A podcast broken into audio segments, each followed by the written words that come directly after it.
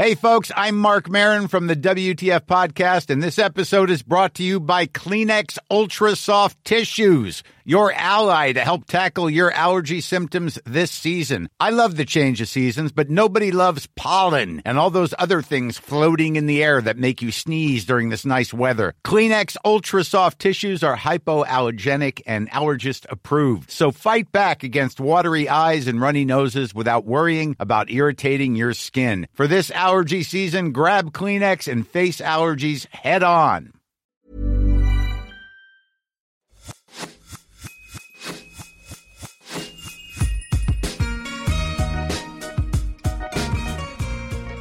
Bonjour et bienvenue sur l'Aléa. Je m'appelle Laura Pouliken et dans la vie, je chéris les valeurs de l'audace, de la curiosité et du partage. La recherche de sens et d'alignement guide toutes les actions que j'entreprends. À travers ce podcast, je vous partage mes rencontres inspirantes pour que l'on prenne ensemble le chemin de l'épanouissement personnel et professionnel. Vous trouverez les idées, les parcours, les témoignages ou les conseils de personnes connues ou inconnues, de professionnels ou d'autodidactes sur des sujets autour du business, du développement personnel, de l'art, de l'entrepreneuriat, du bien-être, du voyage, de la famille ou encore de la spiritualité. Ma seule mission, vous accompagner de la manière la plus accessible possible dans la réalisation de vous-même et dans la poursuite de vos rêves. Je suis ravie de débuter la semaine avec Jérémy Crédville, humoriste, comédien et chroniqueur. Après un premier métier dans le sport, Jérémy devient humoriste un peu par hasard suite à un discours de mariage qui fait sensation. À partir de ce moment-là, Jérémy enchaîne festivals, scènes ouvertes, petites et plus grandes salles. Aujourd'hui, on a pu et on peut notamment le voir sur France Inter, chez Arthur Ruquier, ou encore dernièrement dans l'émission Danse avec les stars. Mais c'est très loin des plateaux télé et des paillettes que j'ai reçu Jérémy sur mon podcast pour un témoignage tout en simplicité. Il nous raconte sa longue route pour passer de l'ombre à la lumière, ses méthodes de travail, la relation avec son public et ses confrères. On parle également de la liberté d'expression dans l'humour, du rôle de sa famille dans sa carrière. Un épisode que j'ai adoré et que je suis super heureuse de vous dévoiler. Si vous aimez le podcast, vous connaissez la chanson. 5 étoiles et un commentaire sur Apple Podcast ou iTunes m'aiderait énormément. Belle écoute Bonjour Jérémy. Salut Laura. Je suis ravie de t'accueillir sur mon podcast L'Aléa. Ma première question, elle est très simple. Comment tu vas en ce dimanche Original d'enregistrer un dimanche? Oui, bah, c'est un dimanche reposant. C'est rare que je, je parte aussi tard de tourner parce que j'aime bien être avant midi euh, chez moi. Et là, je suis à Genève aujourd'hui. Mais j'ai mon avion qui part, euh, qui part à 14h, donc euh, c'est assez reposant. Mais en général, je suis quelqu'un qui va bien. T'as ton avion qui part à 14h aujourd'hui? Ouais, ah bah oui. Hein. Ah oui, donc on n'a pas beaucoup de temps. Je... pars demain. Oui, moi je vis à Dubaï, il est 14h chez moi, donc euh, je parlais par rapport à, à mon horaire euh, à Dubaï, donc euh, bon, c'est bon. On a un peu de temps. Non, non, ça va, je te dirai. L'avion va m'attendre. C'est mon avion privé, n'est-ce pas vrai Je vais tout de suite commencer par, par te poser des questions sur ton enfance. Jérémy, quel genre d'enfant étais-tu et à quoi rêvais-tu? Quel genre d'enfant j'étais, à quoi je rêvais? Je, je crois que j'ai aimé l'école euh, jusqu'à ce que je comprenne plus trop euh, à quoi elle me sert. Et euh, j'aimais bien, en fait, j'aimais bien apprendre, mais en, en m'amusant. Euh, j'étais pas, tu vois, j'étais pas calme, mais j'étais pas chiant non plus. J'étais moyen, en fait. je suis en train de me rendre compte que j'étais un enfant moyen. à quoi je rêvais?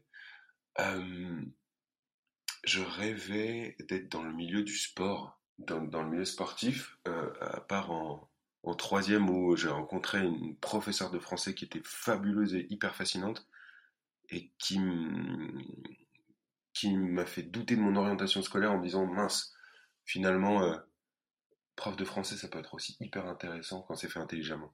Tu rêvais du sport parce que par exemple tu avais des parents dans le sport hein, ou pas du tout? Alors non, pas du tout.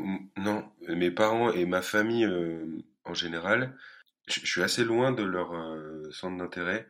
Il y avait aucun, et quand je te dis dans la famille, euh, mon, père, ils sont sept frères et sœurs, ma mère, ils sont neuf frères et sœurs, et ils ont quasiment tous trois voire quatre enfants. Donc on est nombreux dans la famille. Et euh, il y avait que moi qui est parti dans qui est parti dans le milieu sportif. Moi, j'ai fait du rugby euh, de façon euh, quasi professionnelle, c'est-à-dire qu'on était payé pour pour jouer au rugby. Et dans ma famille, personne n'avait fait de sport. Et après, quand je suis parti dans le dans le milieu artistique, bah, c'est pareil. Je suis le je suis le seul de la famille. Je me suis demandé à un moment si je, on m'avait pas adopté ou si je venais de pas d'ailleurs. Mais non. Tes parents faisaient quoi dans la vie? Alors ma maman, elle est assistante maternelle. Donc elle garde des enfants euh, à la maison, euh, ce qui fait que j'ai été entouré d'enfants moi euh, très rapidement. Et j'ai fait ouais, j'ai fait 10 ans d'animation, tu sais, j'étais animateur en centre aéré pendant les vacances, j'adorais ça, je faisais même ça après l'école. Et mon papa, il bosse dans une boîte d'import-export, il est cadre. Ce qui est drôle, c'est qu'il a commencé dans cette entreprise à 16 ans, il, chargeait les palettes dans le camion, et après, peu à peu, il a gravi les échelons, là, il, dirige la boîte. Donc je trouve ça cool comme, comme parcours professionnel pour mon père de dire euh, il démarre euh, tout en bas de l'échelle de l'entreprise et là il la dirige. Oui, c'est clair, c'est une belle, euh, une belle ascension. Je trouve que la, la famille a un rôle particulièrement important dans le fait de soutenir ou pas dans tes passions. Toi, est-ce que tes parents te soutenaient dans le sport et dans le fait de vouloir faire du sport à haut niveau et puis le fait aussi de vouloir en faire finalement ton métier? Euh, mes parents m'ont jamais freiné dans mes dans mes euh, envies. En fait, c'est ils m'ont jamais poussé à faire quelque chose, mais ils m'ont jamais non plus dit euh, tu devrais pas aller là-dedans. Donc euh, non non, c'était un soutien assez important. Ils venaient pas non plus me voir à tous les matchs, mais je, je, sentais que ça. En fait, ils ont toujours des doutes, mais mais avant de avant de dire le fond de leur pensée, de, de, de de m'annoncer leurs inquiétudes, etc. Ils me laissaient faire. Et puis si ça prenait, tant mieux pour moi. Et si ça ratait, là, peut-être qu'ils ont parlé, tu vois. Et après, si on parle un petit peu du collège, euh, du lycée, des études supérieures, euh, tu vas jusqu'où, toi, dans les études? Je suis allé jusqu'en Master 2, entraînement, préparation physique, nutritionnelle et mentale. Il m'avait proposé le doctorat, mais euh, j'avais plus d'intérêt à aller euh, là-bas. Je, suis assez scolaire, j'aime bien moi l'école et je sais pas si j'aimais l'école pour les cours ou pour euh, pour l'ambiance euh, qu'il y avait là-bas. En fait, j'aime bien apprendre des trucs. et à partir du moment où je juge que ce qu'on m'apprend ne m'est pas utile, bah, je fais des blagues. Et non, non, j'adorais ça, moi, collège, lycée, fac. Fac, c'est encore mieux parce que tu es vraiment libre de faire ce que tu veux. C'est-à-dire que moi, j'étais parti donc, pour être coach sportif à domicile. Il y avait des cours genre économie ou anglais moi, dans mon métier, ça ne m'aurait pas forcément servi. L'anglais, maintenant, il suffit de regarder des séries sous-titrées, et après tu regardes la même série sous-titrée en anglais, et après tu regardes la même chose sans les sous-titres. Il y a d'autres moyens d'apprendre. Ah non, mais c'est clair. Aujourd'hui, si tu veux apprendre l'anglais, en soi, tu peux. Et c'est pas l'école qui joue un grand rôle dans l'apprentissage des langues. Euh, ça, on le sait. L'école française, euh, elle n'est pas réputée euh, pour ça. donc ensuite, tu deviens coach sportif.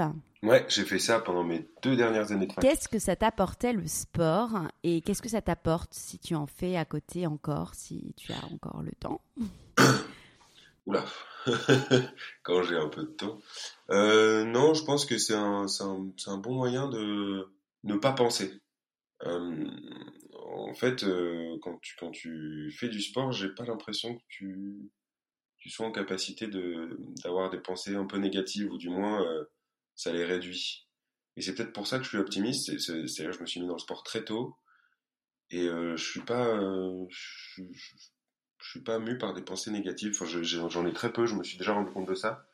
Je suis une nature très optimiste et ça vient peut-être euh, du sport. Je sais pas, je saurais pas te dire. C'est fou. je trouve que si jeune, tu te sois dit, ça m'empêche de penser. Est-ce que tu penses peut-être que tu avais peur d'avoir des pensées parasites ou négatives? Bah, si, euh, si rétrospectivement, je je sais pas si j'en aurais eu si j'avais pas fait de sport ou en fait je me suis toujours caché derrière un truc, soit le sport, soit l'humour. C'est-à-dire que euh, je suis pas quelqu'un de très euh, démonstratif, on pourrait croire, mais non. Euh, je, cache beau, je cache pas mal mes sentiments et je sais pas si c'est c'est le sport qui m'a fait. Euh, je n'aurais pas te dire là-dessus. Hmm, c'est intrigant à creuser. J'imagine que le sport, ça donne pas mal de valeurs fortes dans le dépassement de toi-même. Ouais, je suis content d'être passé par le rugby, parce que j'en ai fait. Euh, j'en ai fait combien de temps? 12 ans. Et euh, j'aime bien les valeurs que ça prône et euh, le fait d'avoir plein de morphologie au sein d'une même, équipe et que l'équipe ne peut que fonctionner si tu as des petits, des grands, des gros.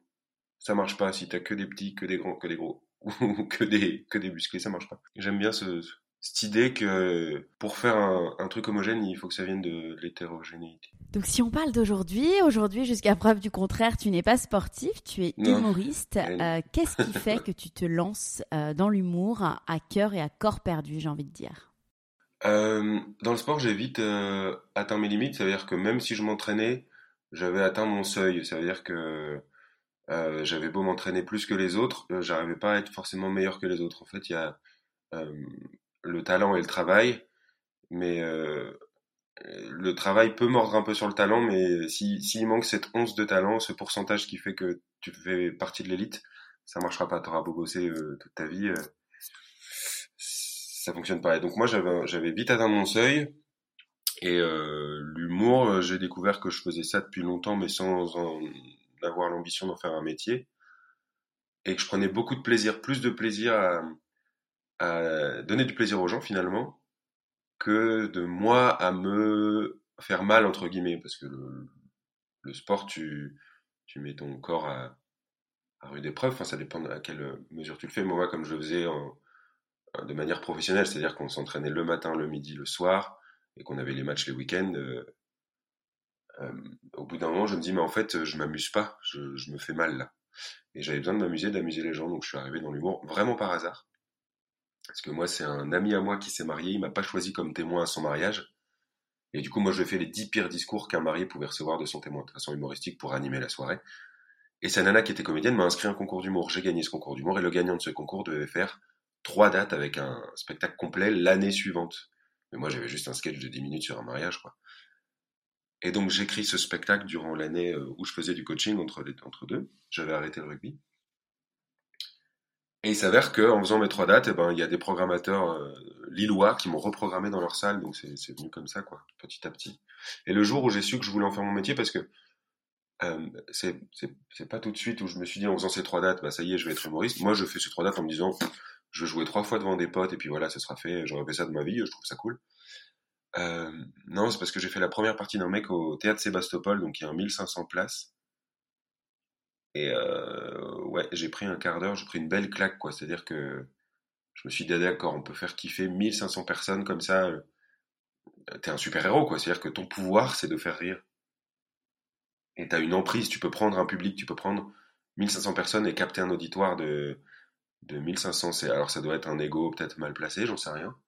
Mais euh, le fait est que, bizarrement, converser avec une personne que je connais pas euh, dans la vie courante, je, je, vais avoir un peu de mal, ça va me rendre timide. Mais euh, faire ça devant 1000 personnes, j'ai l'impression d'être le mec dans la cité de la peur. Là. Tu peux converser avec une personne une fois, mais pas une fois avec une personne. Et tu te caches aussi derrière des personnages. Ouais, je l'ai fait 10 ans et euh, et là, mon nouveau spectacle, ça parle un peu plus de moi, ça parle aussi de mes échecs. En fait, c'est, je crois que je me suis caché derrière euh, le fait que les gens ont envie de te voir réussir, mais non. Je pense que les gens, ça les rassure de devoir réussir en sachant que tu as raté. C'est aussi pour ça que j'ai fait euh, l'émission La Danse avec les stars, c'est parce que je savais que c'était pas du tout ma zone de confort et que j'avais pas envie de, j'avais pas envie de me cacher, j'avais pas envie de rester justement dans ce que je savais faire. J'avais envie de me, moi, me voir dans une situation inconfortable et voir comment je m'en sors.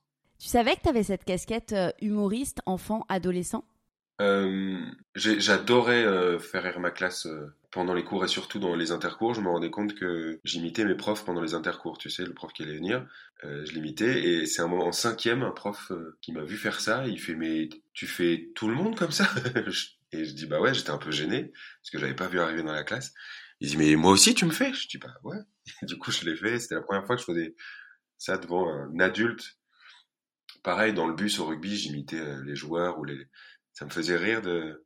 Mais je, mais je pensais vraiment pas en faire un métier, ça m'amusait de le faire.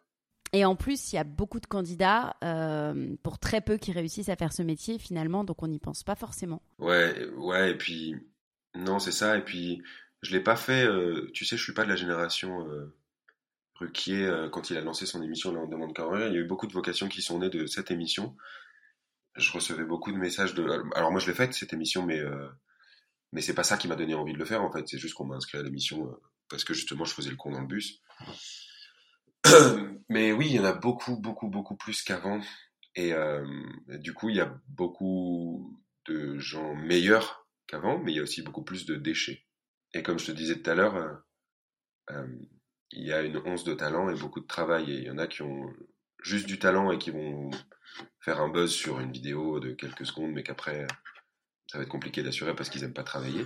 Et puis il y en a qui travailleront toute leur vie et qui n'auront jamais euh, la chance d'avoir euh, euh, bah, plus d'une centaine de personnes dans la salle, ce qui est très bien. Hein. Euh, moi, je, je pense que j'aurais pu faire ce métier en jouant devant une cinquantaine de personnes tous les soirs. Ça m'aurait pas gêné. Tu penses qu'il y a une question de chance dans ce métier aussi? Il y a trois facteurs. Il y a vraiment euh, talent, chance, travail. Sachant que le travail doit être la part la plus importante. Si tu as beaucoup de chance mais que tu travailles peu et que tu as peu de talent, à un moment donné, ça va se voir et ça va retomber et la, chute risque d'être difficile.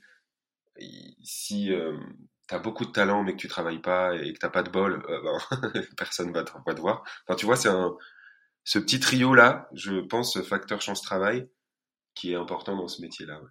Sachant que les parts, comme je te disais, c'est le travail avant tout.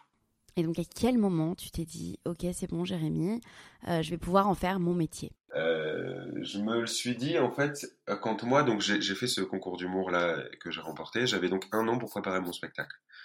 Euh, ça, c'était en mars 2010. En juin 2010, s'ouvre le Spotlight euh, à Lille, qui est un café-théâtre, le premier café-théâtre euh, lillois.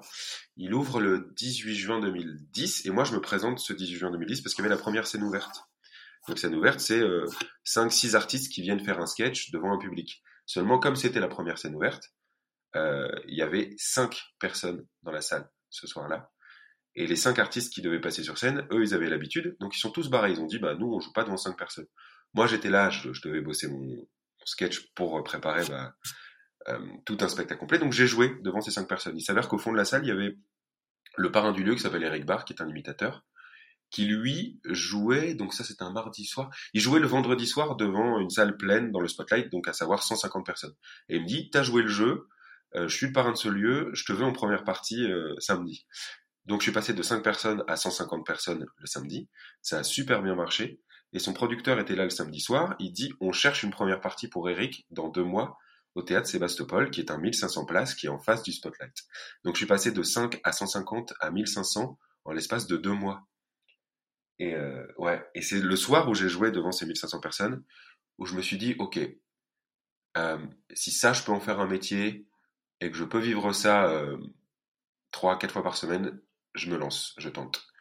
Et donc j'ai pris une année sabbatique euh, en même temps que mes coachings. J'avais réduit mes coachings.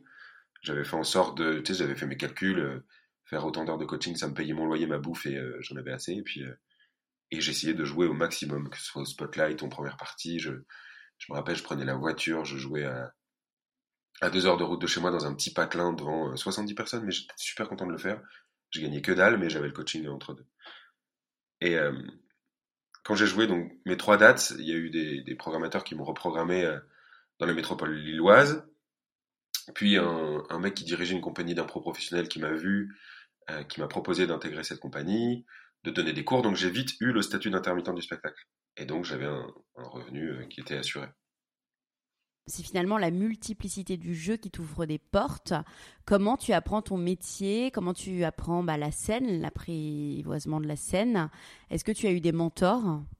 Euh, J'ai eu peut-être la chance de pas avoir euh, eu une éducation culturelle, à savoir, j'allais pas au théâtre et euh, je regardais pas forcément les humoristes à la télé j'étais ailleurs, je, soit je faisais du rugby, soit je, bouquinais, mais j'étais pas très euh, télé et théâtre.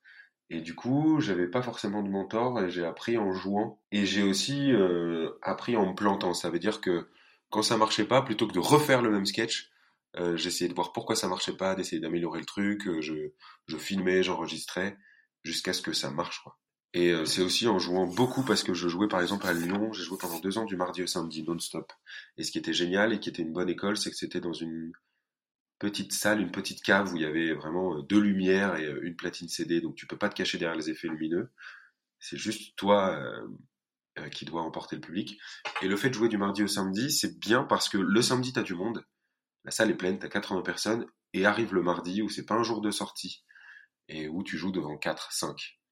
Et il faut être aussi puissant euh, devant 4-5 personnes que devant une salle pleine. Et t'es jamais aussi bon que quand tu quand t'es bon devant 4. C'est-à-dire que c'est facile de faire rire beaucoup de gens parce que le rire c'est une onde. Euh, quand tu vas voir un spectacle entouré de gens que tu connais pas, tu vas être porté par le rire. Tu sais pas pourquoi, tu, rigoles.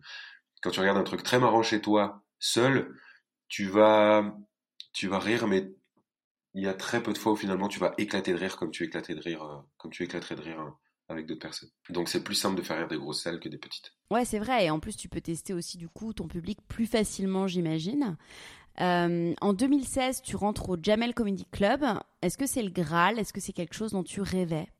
Euh, J'en rêvais pas forcément parce que le Jamel Comedy Club avait une image plutôt côté euh, urbaine, tu sais. Et euh, moi, pour le coup, le blond euh, qui met des chemises, j'étais un peu casé dans le, milieu bourgeois, alors qu'on gagne pas de thunes hein, dans la famille. Mais donc j'étais un peu, je, suis un peu atterri, j'ai un peu atterri là-dedans comme un cheveu sur la soupe. Mais il s'est avéré que le cheveu sur la soupe, bah, il, a pris le, le passage était pas si mal que ça. Et je me sentais pas mal à l'aise moi dans dans le Comedy Club. Donc non, j'étais content de le faire. Euh, ma production qui bossait avec moi, Olympia Prod, euh, ils se sont dit aussi, c'est la première fois qu'on voit un mec euh, qui est sur France Inter, au Jamel Comedy Club, et sur, sur Vendredi Tout est permis, tu vois, chez Arthur. Et c'est bien et c'est pas bien parce que c'est des multiples casquettes, et j'ai l'impression que en France, et même de manière générale, un peu partout, on aime bien, ça rassure les gens de savoir ce que le mec fait. Ça veut dire qu'il faut une case. Si tu, c'est vraiment très compliqué de d'être multicasquette. Ah non, mais c'est clair. Non, non, mais c'est clair. Mais moi, je remarque la même chose. Euh, dans mon domaine, enfin dans plein de secteurs d'activité, si t'es pas euh, expert, si t'es pas reconnu comme expert, comme spécialiste, on te prend, enfin c'est comme si on te considérait un peu moins ou comme si ça te dérangeait de pas pouvoir te mettre dans une case. Euh, d'ailleurs, j'avais interviewé Marielle Barbe de sur mon podcast qui est slasheuse et qui m'expliquait en fait euh, bah pourtant l'importance et le, besoin des slashers dans notre société. Donc je comprends tout à fait. Après, moi, le problème, c'est que je, m'estime euh, moyen partout. C'est-à-dire que je vais euh, vais jamais exceller à, un niveau. tu vois, sur France Inter, je fais quelques petites chansons. Bon, je chante juste, mais je vais vais pas créer d'émotion grâce à ma voix sur euh, la scène euh, humoristique, je sais que je ferai pas de zénith. Euh, à Danse avec les stars, je sais que j'irai pas en finale. Enfin, tu vois, c'est tous des trucs comme ça. Je sais faire plein de trucs, mais moyennement. c'est peut-être ça aussi qui te nourrit? Oui, et puis j'ai découvert aussi que ma casquette à moi, enfin mon, mon, truc à moi, ma ligne à moi, c'était d'en faire plein, de faire plein de choses. J'aime bien, tu vois, je suis en équipe de France d'impro aussi. Enfin, il y a, ça me plaît, moi, justement. moi, ce que j'aime bien, c'est être sur scène et proposer des choses. Même si elles sont différentes, euh, ça, ça me va. Et moi, c'est ce qui gênait ma production parce que elle dit, mais quand le public vient de voir, il sait pas ce qu'il vient voir. Mais euh, oui, mais moi, je sais pas non plus forcément ce que j'ai envie de faire à, l'instant T, tu vois. L'année prochaine, je sais pas s'il y a un truc pour l'instant que j'ai pas testé, que je testerai et que j'aurais envie de proposer aux gens. Justement, on va reparler de tout ce que tu fais un peu plus tard dans l'interview. Mais d'abord, j'avais envie de savoir, est-ce qu'il euh, il y a une expérience, est-ce qu'il y a une rencontre qui t'a fait passer finalement de l'ombre à la lumière? Euh, C'est Philippe Lelièvre qui, en fait, il n'y a pas de dans, dans ce milieu-là, il n'y a pas de petit projet. Ça veut dire que, je t'explique, je fais euh, une émission sur Gulli, Times Up avec des enfants. Euh, je suis dans une équipe avec euh, deux gamins de 8 ans et Philippe Lelièvre, il est dans l'équipe adverse avec deux enfants de 7 ans. C'est la première fois qu'on se rencontre avec Philippe Lelièvre dans l'émission et euh, elle se passe bien et il me trouve cool. Et le soir venu, il devait dîner avec Arthur et Arthur cherchait des nouvelles têtes pour son émission Vendredi tout est permis, tu vois. Et Philippe dit mais j'ai là j'étais cet après-midi avec un mec qui est super cool, il est hyper généreux, justement il, il vient de faire le Jamel, enfin il commence à être connu tout doucement. Euh, teste-le sur ton émission. Vendredi tout est permis avait lieu euh, une semaine plus tard. Moi, je me souviens, j'avais une date à Colmar et tout. Euh. Arthur me dit non, non, mais attends, fais l'émission, on s'arrangera pour t'emmener à Colmar le soir. Machin. Donc, je le fais. L'émission se passe super bien et je devais justement rester trois jours à Colmar. Et lui, tous les jours, il me faisait revenir pour tourner plus d'émissions. Quoi. Je, devais en faire une et j'en ai fait cinq. Et c'est en rentrant, je pense, dans cette émission que les gens se sont rendus compte que j'avais pas j'étais pas une diva, ça veut dire que j'ai pas d'exigence, je m'en fous s'il fait froid dans ma loge, euh, c'est pas grave s'il y a pas de coiffeur, et je fais le taf dans l'émission, ça veut dire qu'on me demande d'être marrant, je le fais, et euh, je demande pas à être plus payé qu'un autre ou à être, euh, enfin, j'ai pas d'exigence particulière, je reste cool, je change pas euh, en fonction de qui j'ai en face de moi, je reste moi-même et je cherche pas à être exubérant. Si je suis timide et que j'ai envie de rester au fond du canapé et de lâcher quelques blagues de temps en temps, je le fais et mine de rien, ce que m'ont dit les producteurs, euh, dont Arthur dans l'émission euh, de Vendredi tout est permis, c'est que il manquait de, comme il disait, de smart talk. Ça veut dire que euh, des vannes où tu les as pas tout de suite, ils, ils en avaient pas en fait de mecs qui faisaient des blagues qui sont pas forcément que tu comprends pas forcément direct. Il faut un peu réfléchir, tu vois. Donc ils aimaient, ils aimaient ce côté-là. ça rendait leur émission un peu plus classieuse finalement, tu vois, de pas avoir que des, des proutes avec des dessous de bras. Donc je crois que ouais, ça, ça, ça fait un petit changement. C'est aussi euh, euh une femme, Émilie Candinis, qui est euh, l'attachée de presse de Florence Foresti et qui est aussi euh, productrice dans Olympia Productions, qui a produit mon spectacle. Elle est venue le voir à Paris. Elle est venue neuf fois sans jamais me dire qu'elle venait. Et en fait, elle est, ces neuf fois, elle a vu qu'il y avait un public différent, à chaque fois hyper hétérogène, et ça l'amusait de voir qu'il y avait des familles qui venaient avec leurs enfants, des seniors, des gens qui étaient de ma tranche d'âge, qui avaient la trentaine, qui passaient tous un bon moment. Et euh, tu avais aussi euh, toutes les des, origines ethniques différentes. Euh, elle trouvait ça intéressant. Du coup, ça a aussi été une part d'entrée. Tu parles de ton spectacle euh, Je suis parfait et encore je suis modeste. Ouais, ouais, qui a beaucoup changé. je l'ai joué pendant 7 ans celui-là, mais au départ, ouais, parfait modeste, ça m'est venu d'un tu sais, il y avait ce gars-là, euh, comment il s'appelle Michael Vendetta, euh, qui avait fait la bocossitude, machin. Et en fait, oui, on le croise pas mal dans les soirées parisiennes. C'est ça. Il est encore là? Alors aujourd'hui, je sais pas, je vis à Dubaï, mais il y a 4 ans, euh, quand j'étais à Paris, je, je, le voyais encore. Il ouais. m'arrivait encore de le croiser. Voilà, oh là, qui avait créé ce truc, la bocossitude, et je me suis dit, mais ce mec, c'est un personnage. Et moi, j'avais fait tout un spectacle autour d'un personnage qui avait ce caractère-là, quoi. Qui était bête comme ses pieds, qui avait l'impression de d'avoir du charisme alors qu'il avait le charisme d'une porte de cave.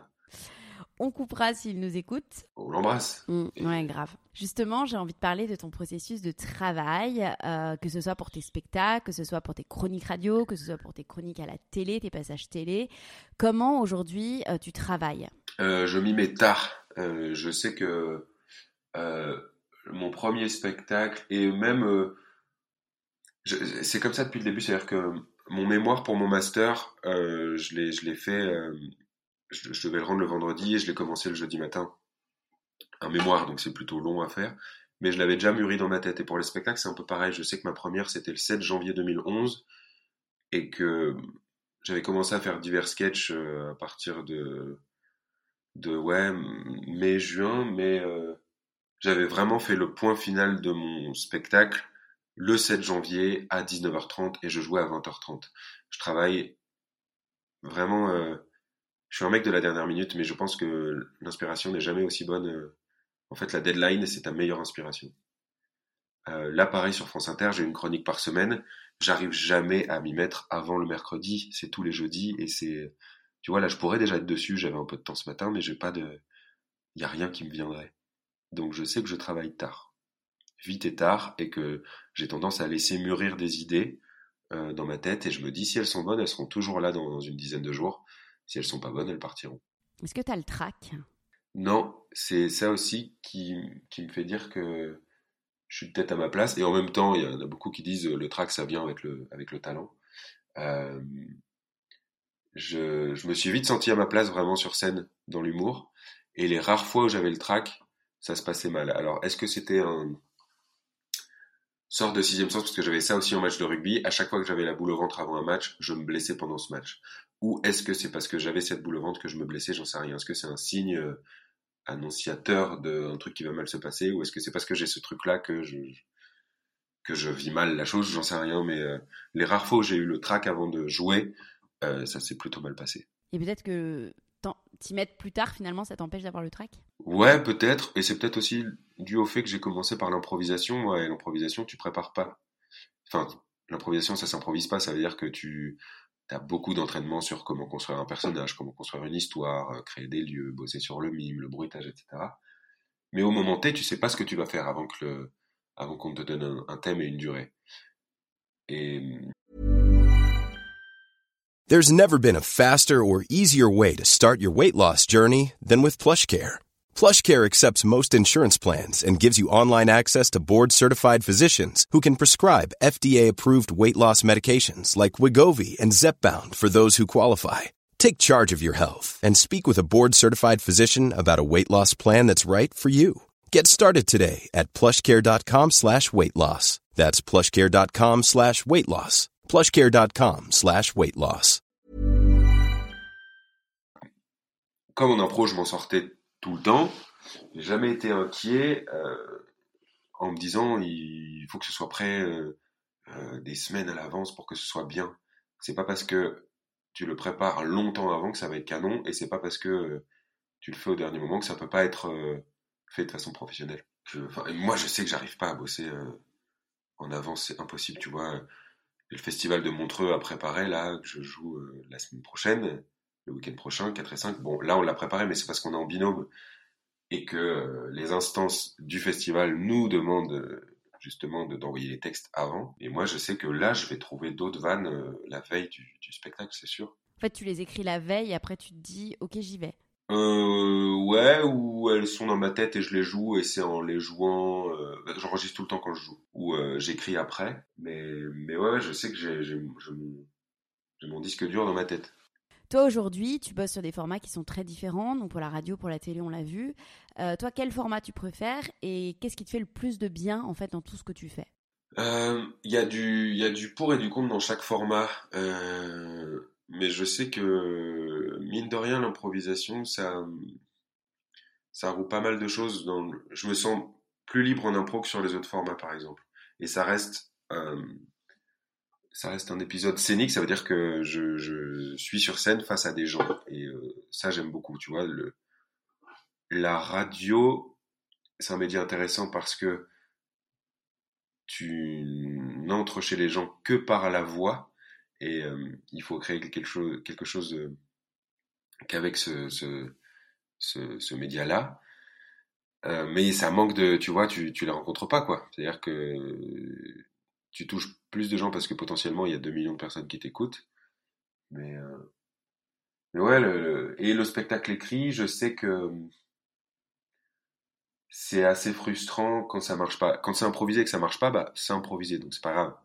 Euh, c'est pas écrit. Quand c'est écrit et que ça fonctionne pas, bah tu peux en vouloir qu'à toi. Il n'y a pas de mauvais public, hein. ça n'existe pas. Euh, il faut juste trouver le moyen de les de, capter ton auditoire. Ça peut parfois prendre plus de temps, mais euh, un mauvais public, ça n'existe pas. C'est toujours un artiste qui sait pas s'adapter. Et ouais, non, je crois que je préfère l'impro. Et quand tu parlais tout à l'heure de l'importance de la spécialisation dans ton domaine, euh, toi, comment euh, ça se manifeste pour toi? Enfin, comment tu vois un petit peu que, que finalement le public euh, préférerait que tu te spécialises? Bah, je crois que c'est par rapport simplement au remplissage de salles. Je pense que je peux pas pour l'instant faire une grande grande salle. Enfin, ça dépend où. À Lille, je peux me permettre de faire des salles intéressantes, mais en même temps, je sais pas. Je l'ai pas encore tenté. Là, je, je- je voudrais tenter une cigale à Paris là pour 2022. Je sais pas comment réagiraient les gens, mais je crois que c'est en termes de réservation. Moi, quand j'étais encore à Olympia Productions, je voyais, j'étais avec euh, Guillermo Guise, euh, Roman Fressinet et Marina Rollman, qui eux étaient complets trois semaines à l'avance. Moi, j'étais complet, mais juste le soir même. Ça veut dire que le matin de mon spectacle, il restait encore des places. Et le soir, on était complet, mais tu vois, j'avais ce truc de mes collègues, entre guillemets, eux, ils ont trois semaines d'avance. C'est-à-dire que le matin, en se levant, ils savent que c'est complet, et euh, c'est même complet deux, trois semaines à l'avance. Et euh, moi, ma production me dit, en fait, comme les gens, il n'y a pas de ligne directrice euh, dans, ta carrière, et ils peuvent te voir, euh, s'ils ont envie de te voir euh, sur la sur la une chez Arthur, ils peuvent. S'ils zappent sur France 2, bah, ils vont te retrouver dans l'émission euh, Tout le monde a son mot à dire d'Olivier Mine. Sur Canal+, on va te voir dans le Jamel Comedy Club ou dans des formats courts. S'ils allument leur radio, tu seras là aussi. Donc, ils n'ont pas besoin de venir te voir sur scène, en fait. Tu vois, il y a ce truc-là. euh, comme je suis un peu partout, euh, si, si on veut me voir, on n'est pas obligé de se déplacer. Alors arrête-moi si je me trompe, mais on a l'impression que tout a été fluide, tout a été un jeu d'enfant, que tu n'as pas galéré mais je crois peut-être me tromper. Quelle est ton impression et ton avis sur cela? Eh ben, tu mets 10 ans à être connu du jour au lendemain. Ça veut dire que moi, euh, j'ai commencé en mars 2010. Et tu vois, le Jamel Comedy Club, c'est venu en 2016. Donc tu vois, il y a eu déjà 6 ans avant qu'on qu'on se dise euh, on peut, euh, on peut potentiellement le mettre en télé. Et les 6 années qui ont précédé la chose, quand le Jamel m'a repéré, moi, ça faisait, ça déjà un an que j'étais sur Paris. Je suis arrivé à Paris en 2015, où je jouais quatre fois par semaine. Et les deux années précédentes, j'étais à Lyon, où je jouais du mardi au samedi, toute l'année, euh, sauf le mois d'août. Donc de septembre à juillet, du mardi au samedi, tous les soirs à 21h30. Tout le temps, tout le temps, pendant deux ans.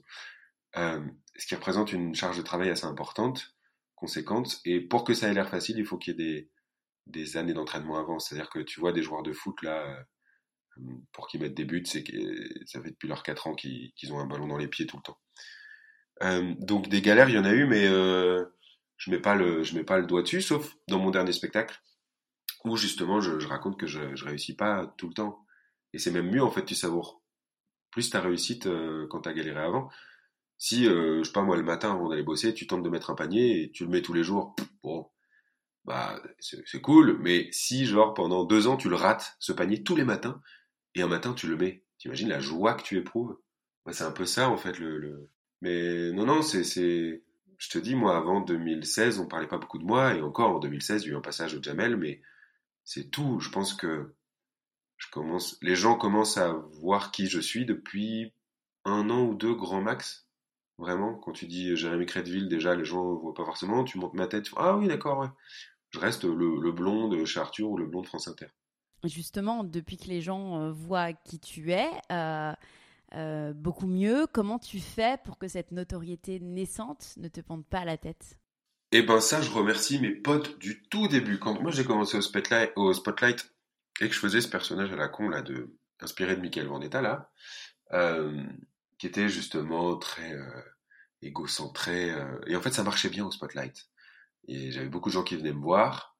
Et euh, le personnage prenait un peu le dessus sur moi. Ça veut dire que je commençais un peu à me la péter euh, à Lille, machin. Et mes potes m'ont dit Hé, t'es rien Va jouer à Marseille, y a personne qui te connaît.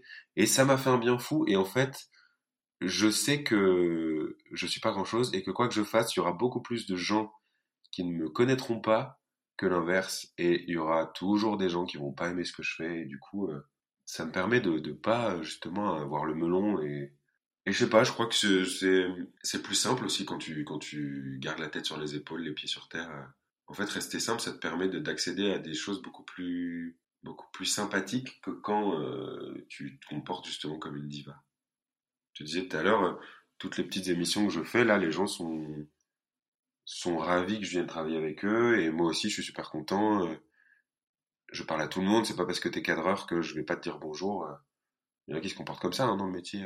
Ça a mis du temps à arriver, mais la notoriété, il y a eu. Ça En fait, ça peut repartir aussi, tu vois. C'est ça que je veux dire, c'est que je profite de l'instant parce que je sais très bien que, comme c'est arrivé par accident, ça peut aussi partir aussi vite.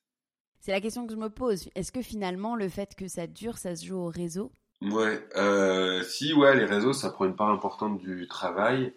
Euh, je, moi, je sais que j'ai choisi plutôt Instagram qu'un autre média. Là, je vois plein de potes qui commencent à te mettre sur TikTok, etc. Bon, ça rajeunit ton public et, à mon sens, c'est pas un public qui va se déplacer dans ta salle. Donc moi, ça m'intéresse pas de de faire euh, de rester dans, dans le virtuel. J'ai besoin que les gens se déplacent et achètent des billets, tu vois, pour moi me faire vivre aussi.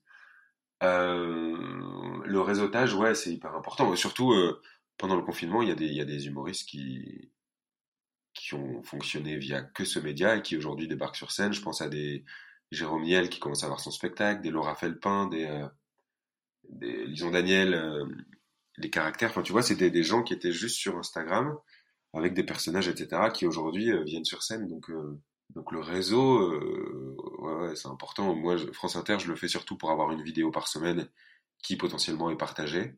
Je crois qu'aujourd'hui, si tu, n'es pas une tête d'affiche, tu ne peux pas euh, travailler son réseau. Je connais aucun artiste qui veut démarrer qui passe pas par un, réseau social.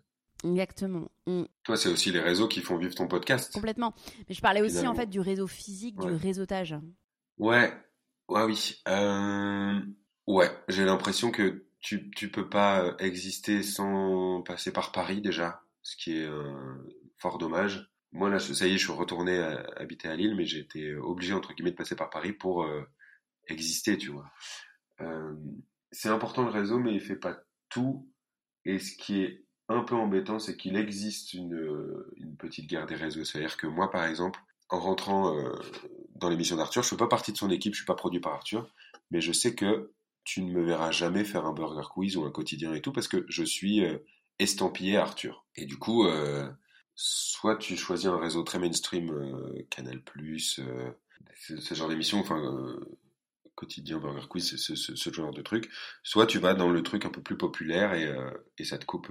Les, portes qu'on t'ouvre vont t'enfermer d'autres de toute façon. Mais choisir, c'est renoncer. Donc, le tout, c'est. Euh, moi, je cherche pas à avoir euh, une carte ou appartenir à, quelqu'un, tu vois. Euh, il y en a certains qui m'ont découvert via l'émission de Demande qu'en rire. J'ai fait que cinq passages dans ce truc-là et j'étais vraiment au tout début de ma carrière.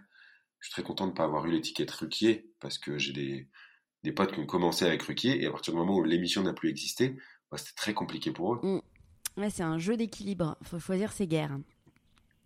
Si on parle un peu d'humour aujourd'hui, euh, comme on le disait, une multitude d'humoristes, euh, une multitude d'humoristes émerge. Euh, comment tu le vis et comment tu vois la concurrence?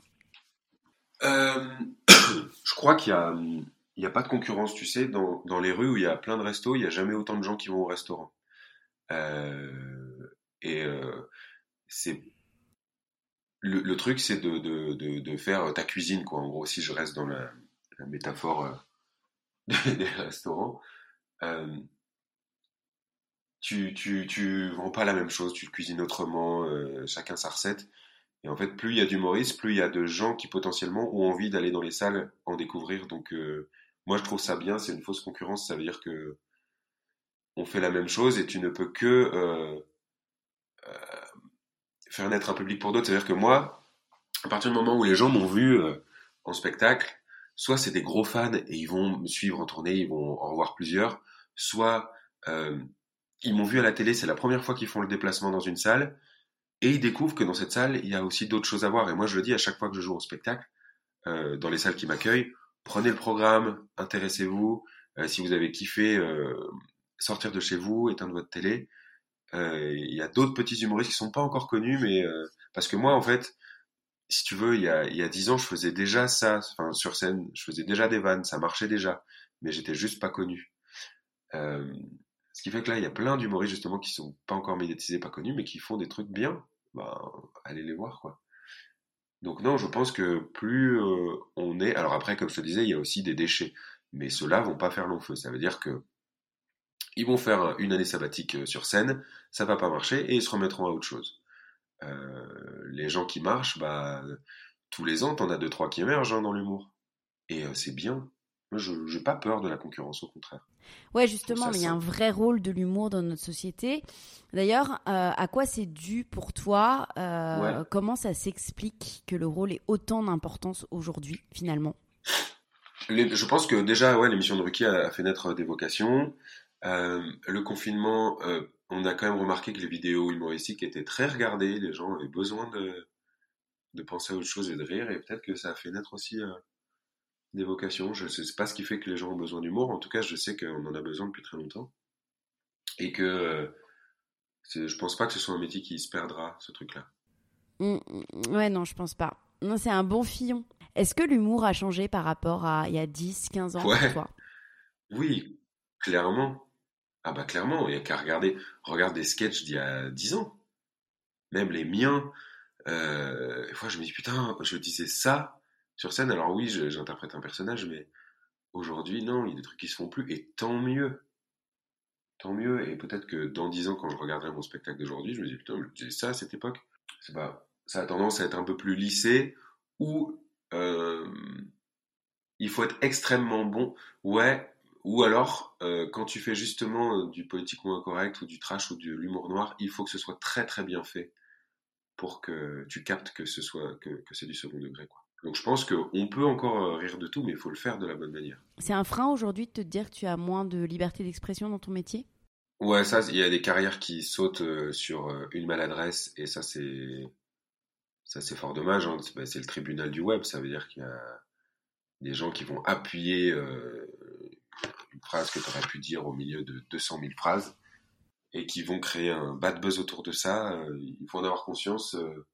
je sais pas si moi je fais attention à ce que je dis. Je pense que à partir du moment où tu fais attention, où tu fais le tri, bah, tu es plus spontané et ça marche moins. quoi. Je pense que si tu as un bon fond, il peut rien t'arriver de dangereux, hein, finalement. Ouais, rester soi. Si on parle un peu de vie pro, vie perso, quel est aujourd'hui ton équilibre euh, Je crois que tu es marié avec deux enfants, il me semble. Comment tu trouves ton équilibre? Ouais, ben ça me, ça me vient justement de ma famille. Euh, je, je, suis pas très famille normalement, mais depuis que j'ai des filles, euh, j'adore ça. Je, crois que je me suis révélé en tant que papa, ça m'a calmé et ça m'a appris à faire des choix. C'est-à-dire qu'avant j'étais un peu feu follet, j'avais envie d'aller sur tous les projets, je disais oui tout le temps. Euh, que ce soit euh, bien mal payé ou que le projet soit intéressant ou non, j'y allais pour euh, m'enrichir. Là maintenant, ça m'a appris à faire un tri. Ça veut dire que s'il y a un projet qui va pas servir ma carrière, qui va me prendre du temps, bah, je vais pas le faire. Avant, je l'aurais fait. maintenant, mes filles sont plus importantes que ma carrière. En gros, moi, je pense que j'ai déjà fait le taf et que si ça s'arrêtait demain, ce serait pas très grave. Euh, si demain je vois plus mes filles, euh, là ça va pas aller. Donc euh, elles, ont une part plus importante pour moi, même si je sacrifie beaucoup de ma famille pour pour exister, tu vois, pour ce métier-là. Mais je le fais aussi pour gagner en confort pour elles. Dire que je sais si si aujourd'hui je, je, suis moins à la maison et je suis en tournée, c'est pour c'est pour leur construire une belle maison. Là, je suis en train de fabriquer un loft. Enfin, c'est pas moi qui le fabrique, mais des entreprises dessus et que voilà, si on veut des, des, beaux trucs, ça, ça, coûte quand même de l'argent et pour en générer, il faut, faut travailler. Alors je suis, je suis moins chez moi, mais en, tout cas, je, je fais l'effort de quand je suis à la maison d'essayer de poser le téléphone et de profiter quoi. Sans rentrer dans les détails de ta vie perso, j'imagine que ça peut ne pas être évident euh, toujours pour euh, celles qui partagent ta vie. Euh, ah mais c'est l'enfer pour d'être dans l'ombre, vous avez des rythmes sûrement différents. Euh, comment tu gères cela? Euh, elle, elle m'a connu vraiment au tout début. Nous, ça fait 10 ans hein, qu'on est ensemble, 11 ans quasiment. Elle m'a vraiment connu au tout début et elle a, suivi euh, l'évolution de ma carrière et je pense que j'en serais vraiment pas là si j'étais pas avec cette femme-là. Ça veut dire que elle, est toujours à m'encourager euh, dans mes projets, elle m'apaise. je, je, dois être invivable et pourtant elle a, elle a un caractère qui fait que bah elle, elle, elle, elle supporte quoi c'est, elle est incroyable. C'est-à-dire que vraiment, c'est pas la vie qu'on a envie d'avoir quand on est un couple. Hein. C'est-à-dire que je suis quasiment jamais à la maison. Euh, quand je suis là, je suis sollicité euh, ailleurs. Euh, je viens, je, dis ah ben voilà, j'ai fait ça, ça, ça, ça, ça, avant de lui dire au fait et toi? non, c'est compliqué. et je pense vraiment que j'aurais pas la, carrière que j'ai aujourd'hui si j'avais pas rencontré cette fille-là. maintenant, vivre dans mon ombre, elle, ça lui va. Elle aime pas du tout la lumière, tu vois c'est marrant parce que c'est une fille euh, qui est hyper jolie, elle est canon, mais elle aime pas tout ce côté. Euh, quand elle vient aux émissions, elle dit Attends, mais les nanas, elles mettent deux heures là à se maquiller, euh, pourquoi Je sais pas. Ouais, mais... Parce qu'elle dit T'es toujours entouré de filles canon. Je dis Bah, elles sont juste deux heures au make-up et il y a des belles lumières. viens faire un tour là-bas. t'es es aussi incroyable qu'elle, donc. elle avait tendance à avoir quelques jalousies et tout, même quand j'ai fait l'émission La danse avec les stars Forcément, moi, 8 bah, heures par jour. ouais, y a 8 heures par jour, je danse avec Candice. Ouais. Ouais, en plus. Mais ça, euh, tu sais, l'émission, elle est construite de, de, de, telle façon pour créer aussi du buzz, tu vois. Nous, je sais qu'avec Candice, il n'y a jamais eu de euh, le couple qui se rapproche, nanana, on voyait que c'était euh, deux potes qui dansaient, quoi. Et en fait, quand elle est venue sur place, quand elle est inquiète, ma compagne, elle, elle vient. elle vient voir et elle se rend compte qu'au final, il n'y a pas d'inquiétude à avoir moi, je sais que sans, sans elle, je, je, ce serait très très compliqué pour moi. C'est vraiment un équilibre qui fait que si je peux avoir une vie professionnelle euh, euh, aussi euh, foisonnante, c'est parce que à côté j'ai une vie sociale très stable et très ressourçante. Est-ce que tes enfants veulent suivre tes traces? Mmh.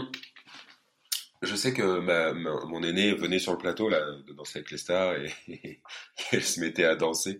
Elle est trop mignonne parce que elle a sport le vendredi à l'école et euh, je sais plus, il y a un vendredi euh, où elle avait été à un prime euh, la semaine d'avant elle avait, elle avait mis son t-shirt, euh, elle avait fait un, petit nœud où on voyait son petit ventre. Et la maîtresse, elle dit, mais qu'est-ce que tu fais? Elle dit, bah, je fais comme Candice. Et parce que Candice, quand elle venait s'entraîner, elle avait juste des brassières où tu voyais son nombril. Je trouve ça trop mignon. Euh. Je suis pas sûr qu'elle parte dans une voie, euh, dans une voie dans une voie artistique. moi, je suis pour qu'elle devienne ce qu'elle a envie d'être. Je, je, suis pas du genre à mettre des freins. Si un jour, c'est une petite fille, mais elle se sent petit garçon, je serais ravi. Enfin, je veux, je veux vraiment être à l'écoute de ce qu'elle a envie de faire et de ce qu'elle a envie d'être, tu vois. Et si elle me dit j'ai envie de devenir euh, chauffeur livreur, eh ben vas-y ma grande. Hein. Si c'est ça qui t'épanouit, j'ai, je, je, je vais pas leur créer d'ambition. En fait, j'ai envie d'attendre de, voir ce que elles veulent faire. Je sais qu'elle chante très bien, c'est hyper déroutant parce que ma nana, elle chante pas du tout juste. Et notre fille, elle chante hyper bien. Enfin, elle, elle, est, elle a toujours la, la, note juste. Et genre, on fait des blind tests où nous, on fredonne des chansons, elle trouve tout. Elle a 3 ans. elle est incroyable. La plus petite, elle a 11 mois, elle babille pour l'instant. Donc je sais pas ce qu'elle va faire dans la vie, mais pour l'instant, elle est très fun et elle est très blagueuse.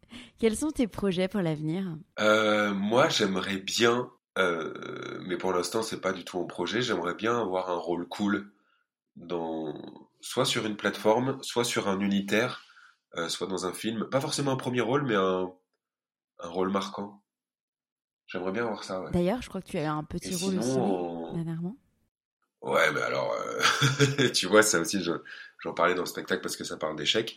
Ils ont tourné le 2, ils ont repris tout le casting, sauf moi. Mais, mais c'est pas que j'avais mal joué, hein, c'est juste que le personnage, il n'était pas euh, humoristiquement euh, intéressant, tu vois. Ils, ils, ont créé un twist à la fin du premier film, et au final, ils n'ont pas su exploiter ce twist. Bon, bref. Donc ouais, j'ai eu l'occasion de jouer avec Thierry Lhermitte et Michel Larocque, je jouais leur fils c'est cool. Là, il y a une série France 2 qui sortira l'année prochaine, qui s'appelle L'amour presque parfait, où j'ai un, rôle un peu plus important, qui est marrant. Euh. Le, gros projet actuel, c'est quand même la tournée, là, que j'ai repris euh, euh, récemment. Et ouais, les salles grandissent, ça veut dire que mon rodage, je l'avais fait dans des salles d'une centaine de places. Et là, sur la tournée, on part sur des salles de 600, 800, 1500 places. C'est le gros projet de, de 2022. Et puis j'ai le projet de terminer ma maison surtout pour juillet là. Ouais, et puis euh, les salariés ouvrent. Enfin, on parle du cinquième bag en France. ouais. bah, essayons de surfer dessus plutôt que de se la prendre dans la gueule. On va finir par des petites questions que je pose toujours à, à la fin, donc l'idée c'est d'y répondre euh, rapidement. Tes citations préférées? Il euh, y en a, il y en a une qui m'a marqué. c'est nul ne sait ce qu'il peut faire avant d'avoir essayé. Je t'explique. ma sœur à un Noël m'offre un genre de calendrier, à chaque fois que tout il y a une citation. Je ne l'avais jamais ouvert. Il s'avère que le soir de ma première de spectacle, toute première de spectacle, je cherche une ceinture. Je, je, jouais en costume et je tombe sur ce carnet de citations qui était à côté de ma ceinture et je l'ouvre et à la citation du 7 janvier, c'était nul ne sait ce qu'il peut faire avant d'avoir essayé. Et j'avais jamais joué euh, tout mon spectacle devant un public, donc je trouve cette citation forte. Et à chaque fois qu'on me dit ah non mais je suis pas capable de, euh, je sais pas comment tu fais, bah essaye et en fait si tu te plantes, essaie jusqu'à ce que tu réussisses. Quoi. Donc ouais, nul ne sait ce qu'il peut faire avant d'avoir essayé, c'est un peu mon mantra. Tes livres préférés?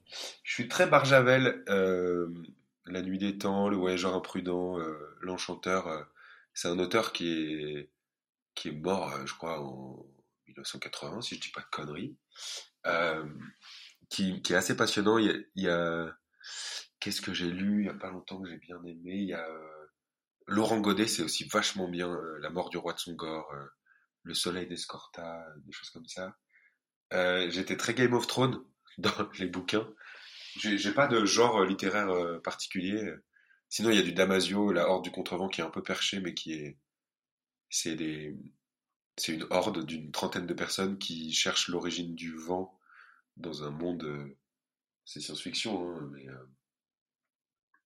Mais ils avancent et puis euh, cette horde, elle est, composée de, d'un conteur, d'un bouffon, d'une guérisseuse, de, enfin, il y a plein de. J'explique très mal quand j'aime bien un truc, mais en tout cas, lisez, lisez voilà, du Barjavel, du Laurent Godet et du Damasio.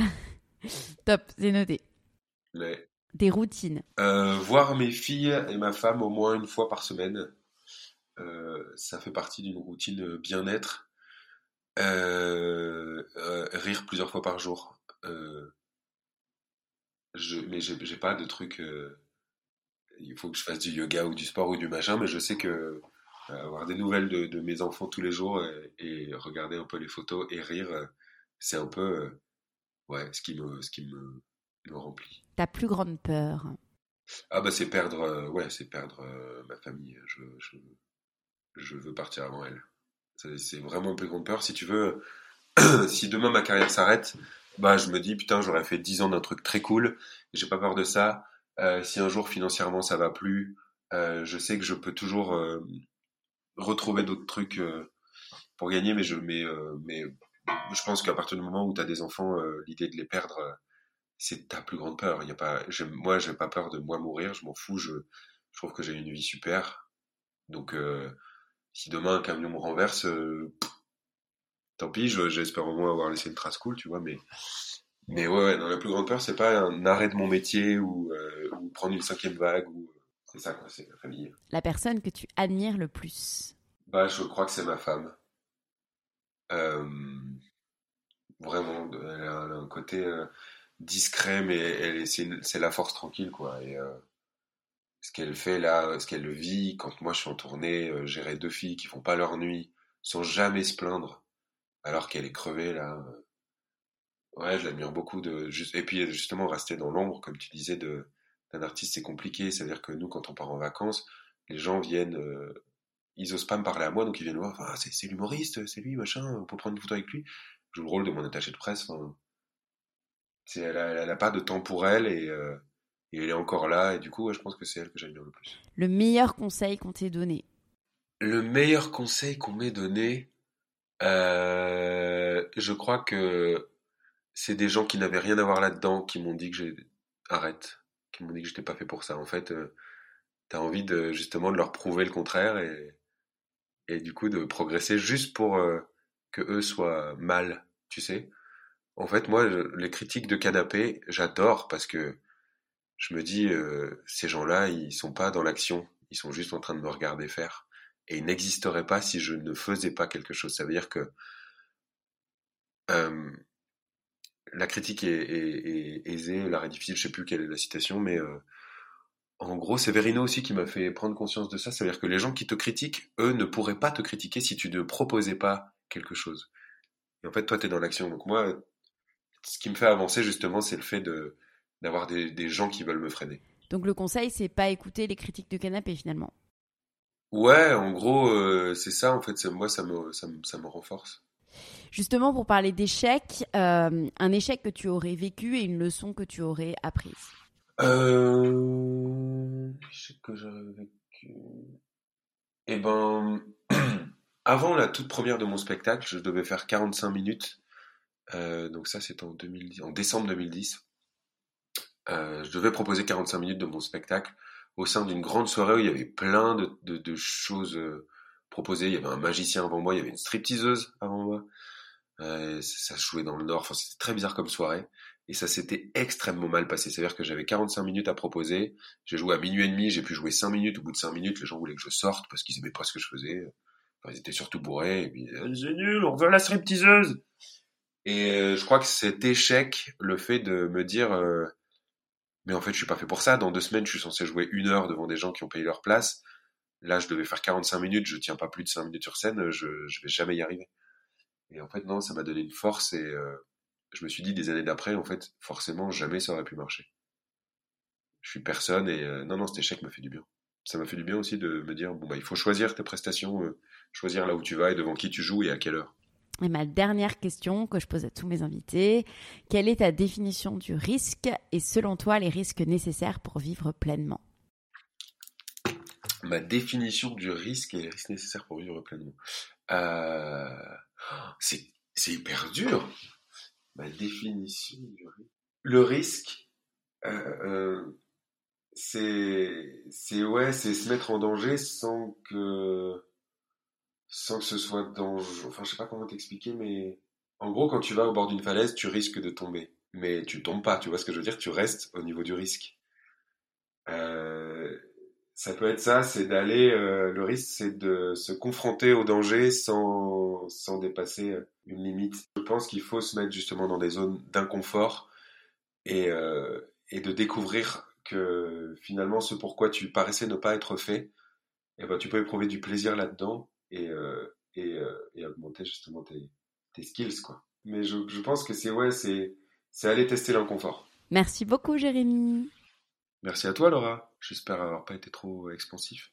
Cet épisode est maintenant terminé. En espérant qu'il vous ait plu, je vous donne rendez-vous maintenant sur le compte Instagram lalea.podcast pour découvrir les coulisses de l'interview. Planning for your next trip? Elevate your travel style with Quince. Quince has all the jet-setting essentials you'll want for your next getaway, like European linen, premium luggage options, buttery soft Italian leather bags, and so much more. And is all priced at 50 to 80% less than similar brands. Plus, Quince only works with factories that use safe and ethical manufacturing practices. Pack your bags with high-quality essentials you'll be wearing for vacations to come with Quince. Go to quince.com slash pack for free shipping and 365-day returns.